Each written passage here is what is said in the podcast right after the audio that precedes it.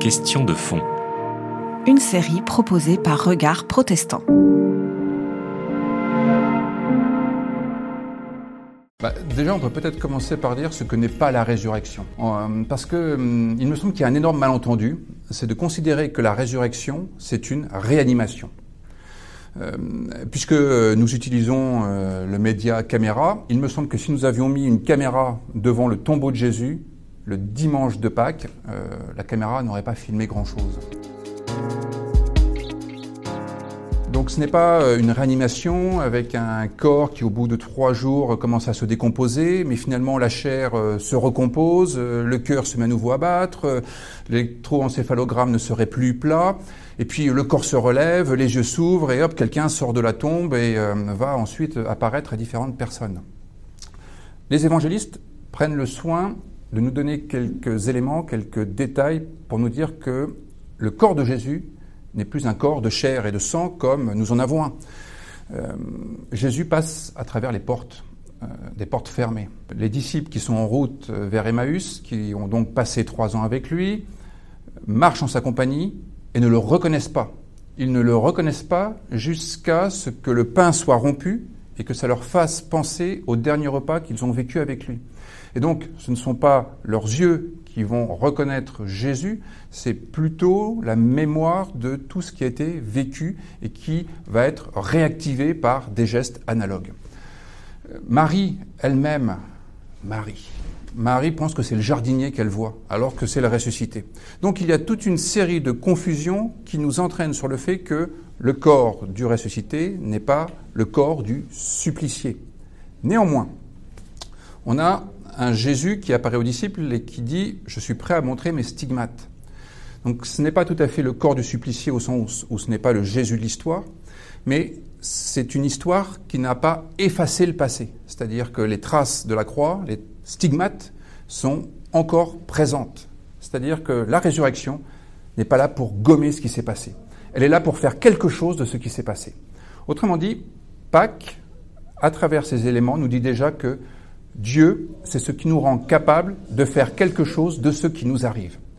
Dieu, c'est ce qui nous aide à traverser les deuils, c'est ce qui nous aide à prendre nos lits d'infortune, nos grabats, à les prendre et à marcher à nouveau c'est finalement le prolongement de tout ce que Jésus a pu dire et vivre durant son ministère. C'est ce que l'on lit dans les évangiles, rassemblés autour de la figure de Jésus. Cette fois, c'est Jésus qui est au bénéfice. Il y a une sorte de concentration de toute sa prédication, de tous ses gestes, de toutes ses paroles dans sa personne, et c'est ramassé sur l'événement de la résurrection.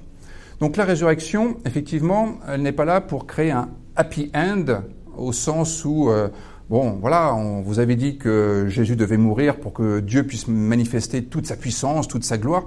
Non, c'est que Dieu ne peut pas abandonner ce qui est juste, ce qui participe à son projet. Et donc, que se passe-t-il? La résurrection, en fait, elle a lieu, elle intervient surtout pour les disciples. Quand on regarde les récits de la résurrection, ce sont les disciples qui sont ressuscités. C'est Marie qui est redressée. C'est Marie qui est relevée, ce sont les disciples qui ouvrent les yeux, qui sont sortis de leur torpeur et qui vont pouvoir reprendre le cours de leur existence. Où Jésus a-t-il été placé? Il a été placé dans un tombeau. Alors on se dit, voilà, euh, il était dans une sépulture, il n'y a rien à en dire. Euh, sauf qu'en grec, le tombeau, c'est le mnéméion. Et mnéméion, c'est un mot qu'on connaît à peu près parce que c'est un rapport avec mnémotechnique, c'est la mémoire.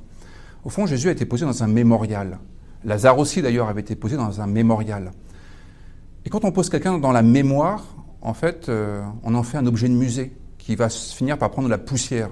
D'ailleurs, les femmes, le dimanche matin, que font-elles? Elles vont faire la poussière, elles vont embaumer le corps, elles vont essayer de le maintenir en l'état, elles vont essayer de le vernir pour qu'il puisse euh, affronter euh, le temps qui risque de le dégrader. Elles veulent finalement en faire une relique. Eh bien, Pâques dit non, non, non, non. Jésus n'est pas un objet d'histoire. Jésus est vivant au sens où tout ce qu'il a dit, tout ce qu'il a manifesté, tout ce qu'il a incarné est encore actif pour vous aujourd'hui. Et d'ailleurs, tous les témoins de Jésus vont éprouver en leur fort intérieur et dans leur vie personnelle les bénéfices de cette prédication qui leur dit effectivement, il est possible de faire quelque chose de ce qui nous arrive. Donc la résurrection, pas une réanimation d'un corps, mais plutôt la possibilité pour les personnes qui endurent des atrocités de pouvoir métamorphoser ce qui leur arrive, transformer le mal en bien, pour reprendre les mots de Joseph dans le livre de la Genèse.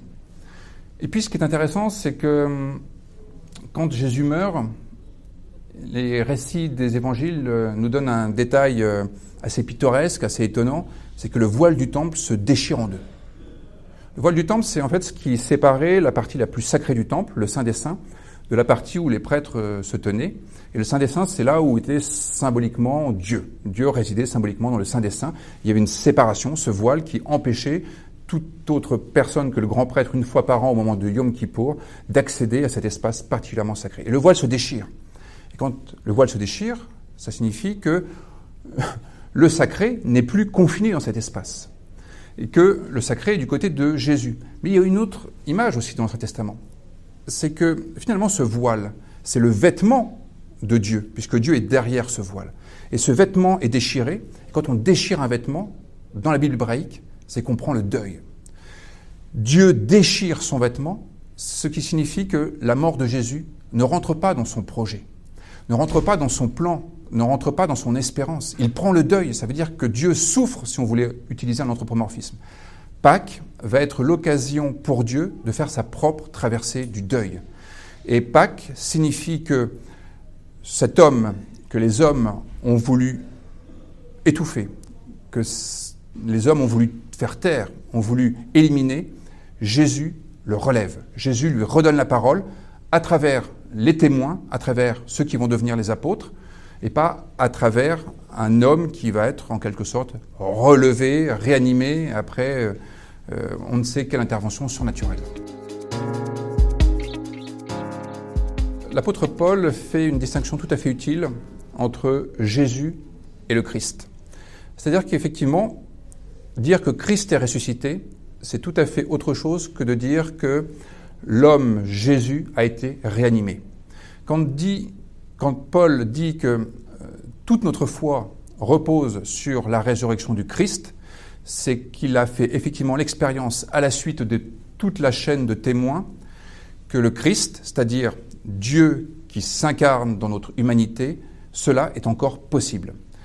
Christ est ressuscité, ça signifie que aujourd'hui encore, il est possible d'incarner l'espérance de Dieu, la volonté de Dieu. Il est possible d'incarner le projet de Dieu, qui est un projet d'humanisation.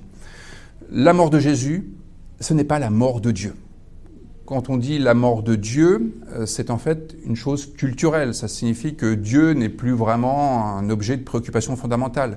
Mais du point de vue de la Bible, dire que Christ est ressuscité, ça signifie que aujourd'hui encore, après l'événement du vendredi saint, tout ce qui a pu être vécu à travers Jésus est encore vivable dans notre histoire personnelle. La bonne nouvelle de la résurrection, la bonne nouvelle de Pâques, c'est de dire que précisément l'homme n'est pas fait pour la mort. L'homme est fait pour la vie. Et que, oh, tiens, je le dirais bien avec, euh, avec euh, Paul Ricoeur, qui avait de temps en temps des formules d'une simplicité évangélique. Il disait, euh, alors il ne le disait pas par rapport à Pâques, mais je le dirais volontiers par rapport à Pâques, finalement je suis assez séduit par l'idée qu'il y a une vie avant la mort. Au fond, euh, Pâques, c'est le récit de la peur panique des disciples. Ils s'enferment, ils se replient entre eux, ils ont peur parce qu'ils pensent que ça va mal finir, qu'ils vont eux-mêmes se faire crucifier. Eh bien, Pâques, c'est la libération de ces peurs-là, euh, la peur d'échouer, la peur de mal faire, la peur de décevoir, la peur de trahir, la peur de ne pas être à la hauteur, au fond, euh, Pâques, c'est la libération de toutes ces peurs qui nous empêchent de vivre. Eh bien, euh, voilà la bonne nouvelle. Nous ne sommes pas condamnés à vivre en fonction de nos peurs, de nos craintes, parce que ça, c'est toujours voué à l'échec. Nous sommes capables de penser notre vie en fonction de satisfaction, en fonction de l'épanouissement. Nous sommes capables, en fait, de porter notre vie à son incandescence. C'était Question de fond une série de regards protestants.